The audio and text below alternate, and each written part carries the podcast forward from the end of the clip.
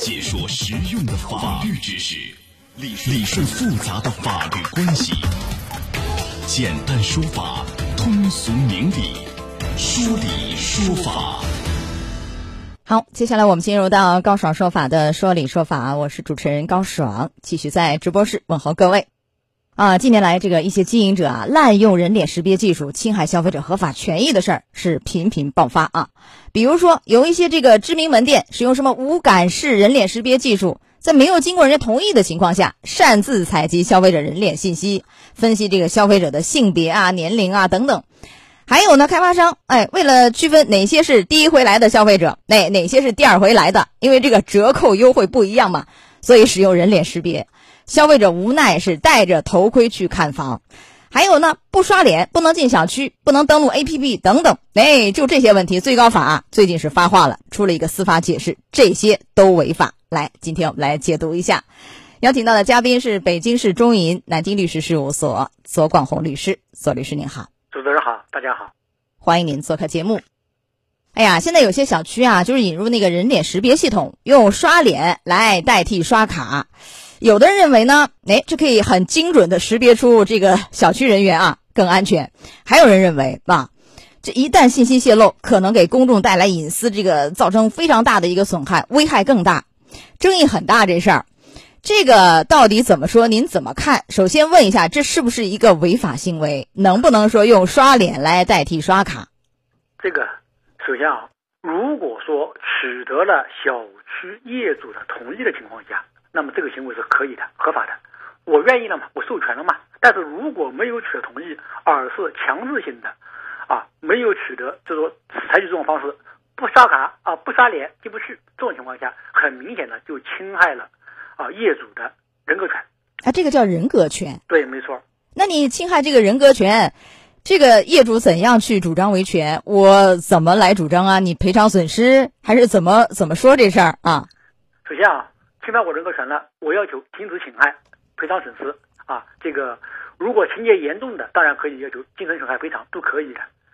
精神损害抚慰金也可以。对，可以的。情节很严重的话，这种情况下，我们是可以支持精神损害抚慰金的。那什么叫情节严重呢？就强行就给你采集了，这个就叫情节严重吗？嗯，这个不是。比如说，我的人脸信息由于你保管不善泄露了，导致我其他损害。由于你强行的使用人脸识别，导致我没法进入小区，导致我其他一些损失，或者说严重的啊，以给我感情造成巨大的伤害，这种情况下是可以要求啊，除了物质损损害赔偿以外，还可以要求精神损害抚慰金。两块赔偿，一个是实际上的损失，还有一个是精神损害抚慰金，是吧？对。啊，这是这个，那这是一方面，然后有没有对这样的物业，就是非要？擅自的、强行的去采集人脸啊，这个，呃，进行一些处罚呢？这个司法解释是怎么规定的？一个强调是违法，另外有没有一些处罚的手段？呃，具体的处罚手段，事实上只能是行政处罚。呃，目前的话，就目前来说，只能够向他的上级主管部门，也就是我们一家住建部啊，就是他的住建局有个物业管理管理科，可向进行反映，要求他纠正他的违法行为。那么如果说，啊，没有相关的啊人脸信息的泄露啊啊这种情况下，一般来说很难给他进行行政处罚。啊，只是纠正。对，纠正完了，如果有一些个人信息、人脸信息的泄露，那有行政处罚。对，一般来说，这样的行政处罚是怎么处罚？像这样的，这个行政处罚啊，即将实施的啊《个人信息保护法》里面是有明确规定的，根据违法所得的一倍以上十倍以下的罚款。如果没有违法所得的，处以一百万元以下的罚款。哟，那这个就大了啊！一百万元以下的一个处罚，这力度大。好，我们希望严处。还有一个，如果说你物业非要这样的，就是强行用我人脸替代这个刷卡啊，我不同意。我业主可以怎样和这个物业交涉？你给我其他方式来代替这个，就是刷人脸。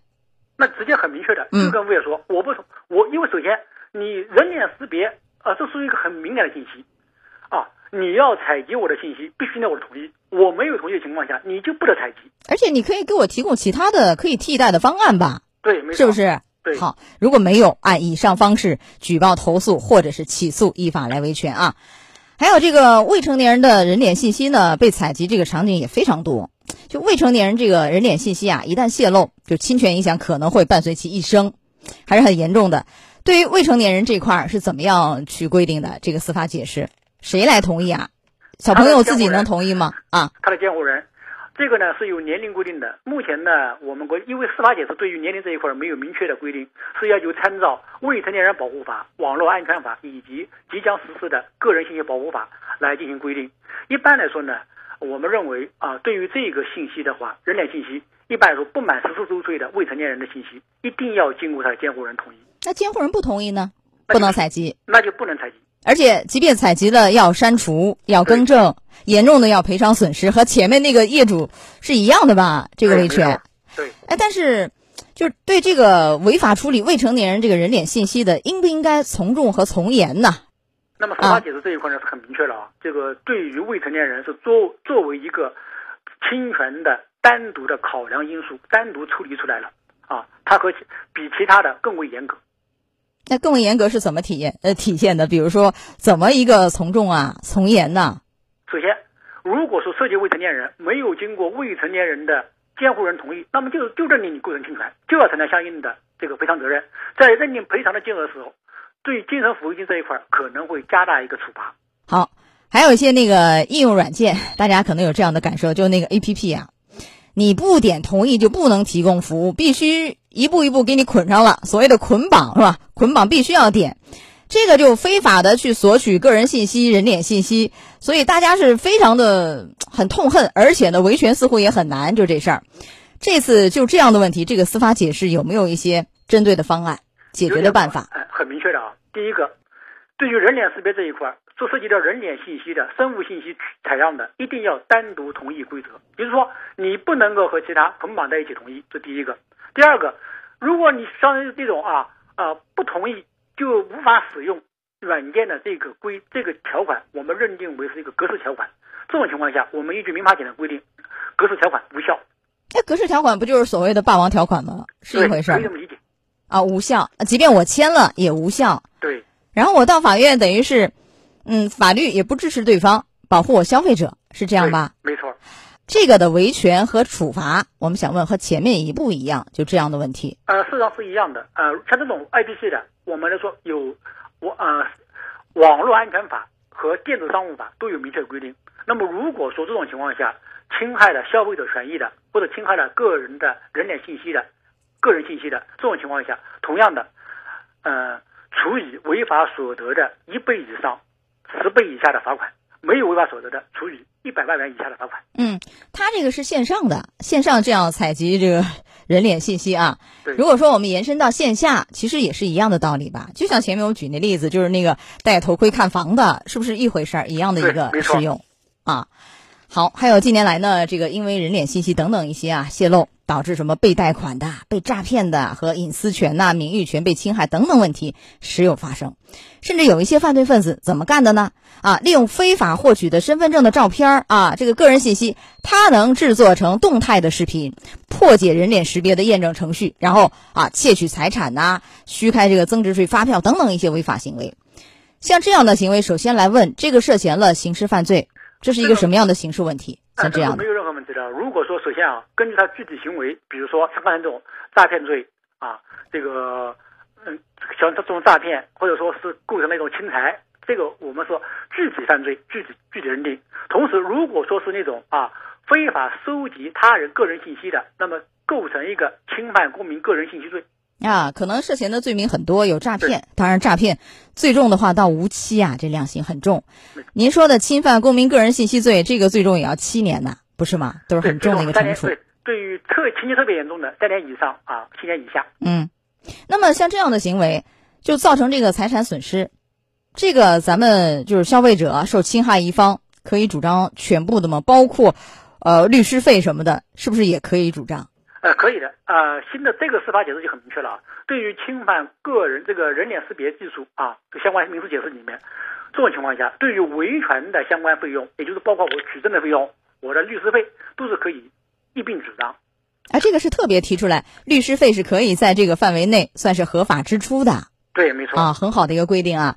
还有，如果说这样的侵害行为因为非常恶劣嘛，导致什么被贷款呐、被诈骗等等啊，这个权益被侵害，能不能有一个什么类似于停止侵害的一个禁令之类的？有没有？啊，可以，可以吗？啊，呃，这个这种情况下，司法解释也明确规定了啊，对于那种情况很紧急的啊，如果不制止将可能产生严重损害的情况下，可以申请诉前禁令。什么叫诉前禁令？您给解释一下。案件案件还案件还没有进入呃诉讼程序，这种情况下，为了防还没有产生法律效力，但是呢，如果不采取相关措施的话，我的损失可能难以弥补。那么由法院直接发裁发裁定啊，要求相关人停止侵害、停止使用。那我就向法院就申请就可以了，是吧？当事人呃，向申请对，但是你要提供相关的一些依据啊，这样证据。对，哎，有点像那个人身安全保护令啊，是不是这个意思啊？就是类似于类似于这样的啊。对，没错。啊，非常紧急的时候，保护当事人，赶紧的向法院来一个诉前的这样的一个禁令啊。对，那因为就这类案件，它维权成本很高，哎，举证也非常难，就个人打官司可能会非常难，能不能公益诉讼呢？啊，可以的。呃，司法解释明确规定了，涉及多个消费者的情况下，那么可以依据啊民事诉讼法以及消费者权益保护法的规定，由相关的组织或者比如检察院啊提起一个公益诉讼。啊，那就好了啊。来，我们再讲讲，因为前面说了这么多，都是这个禁止使用人脸识别和限制使用人脸识别的啊。呃，是不是这个人脸识别一律不让用？似乎不是这样吧？有哪些情况还是可以采集的？除了当事人自愿以外，还有哪些？